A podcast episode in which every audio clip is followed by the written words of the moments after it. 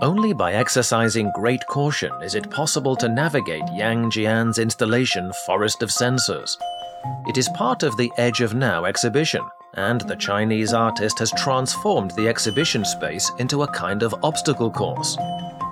Sensors, which are attached to furniture, pot plants, and household appliances, react to the slightest contact and immediately set off an alarm. The installation sheds light on how much smart integrated technologies determine everyday life today, which ultimately results in exposing us to surveillance by the state. The Edge of Now exhibition premiered at the Nam June Paik Arts Center in South Korea. Its next stop was the Chronus Art Center in Shanghai. Now it can be visited in the ZKM in Karlsruhe.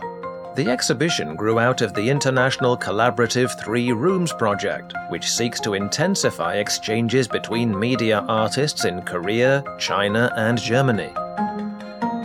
Besides Yang Jian, two other young media artists present their works.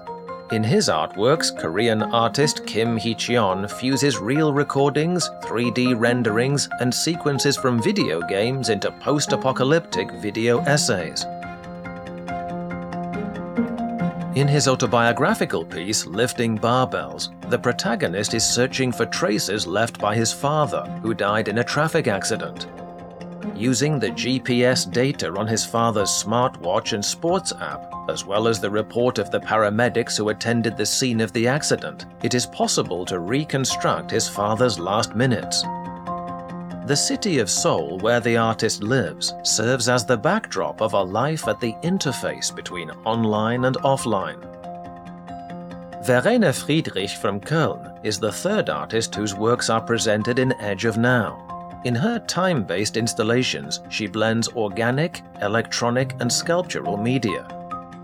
Transience and time are key subjects in her works, as well as attempts to overcome these through science and technology. This is illustrated in The Long Now. The installation aims to keep a soap bubble stable as long as possible in a controlled environment. Using sophisticated apparatus, the fragile object remains intact for up to one hour. The bubble's exact lifespan, however, is not predictable. This is affected by environmental influences that are impossible to control. Friedrich's work refers to current endeavors in science to slow down the process of aging, and thus ultimately to overcome death itself. The artworks in Edge of Now demonstrate how a young generation of artists engages today with contemporary technologies. The exhibition encourages us to take a look at a possible future, a glance beyond the edge of now.